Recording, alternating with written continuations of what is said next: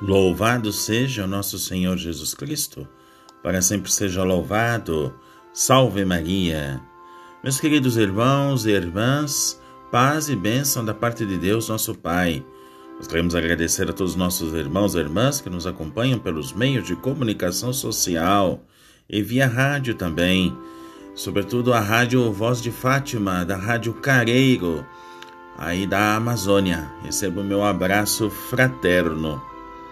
Portanto, meus irmãos e irmãs, estamos nesse dia 7 de junho de 2021 e nós, nesta segunda-feira, queremos recordar os grandes santos de hoje.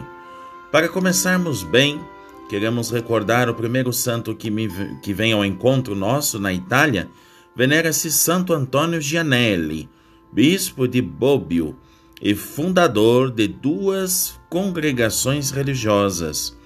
De extraordinário, nada houve em sua vida, a não ser a fidelidade constante para com os deveres do Estado.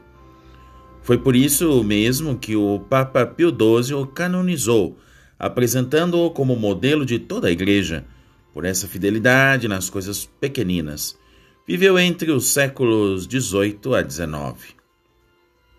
Partindo daí, vamos na Bélgica, no século XVI e XVII. Aí se celebra Ana de São Bartolomeu, carmelita. Foi companheira de viagens de Santa Teresa, a Grande. Seu espírito de serviço estimulava a todos. Também teve o mérito de fundar diversos carmelos na França. Ainda na França, vamos em Paris. Veneramos a bem-aventurada Teresa de Soubirán, que foi afastada da Sociedade de Maria Soliadora, que ela própria havia fundado para cuidar dos doentes mais graves. Mas foi um exemplo de paciência heróica, difícil de imitar, mas necessária. Viveu no século XIX.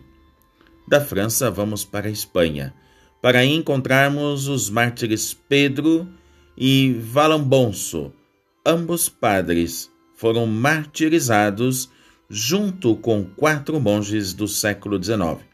Suas cinzas foram lançadas ao rio Guadalquivir.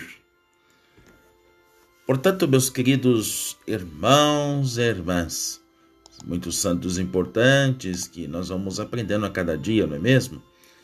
Claro que os santos, não é, nos ensinam muitas coisas. Ensinam, ensinam a gente a superar as dificuldades, nos ensina o caminho da fé, nos ensina a amadurecer como cristãos. De fato, os santos nos ajudam a seguir o caminho rumo ao céu.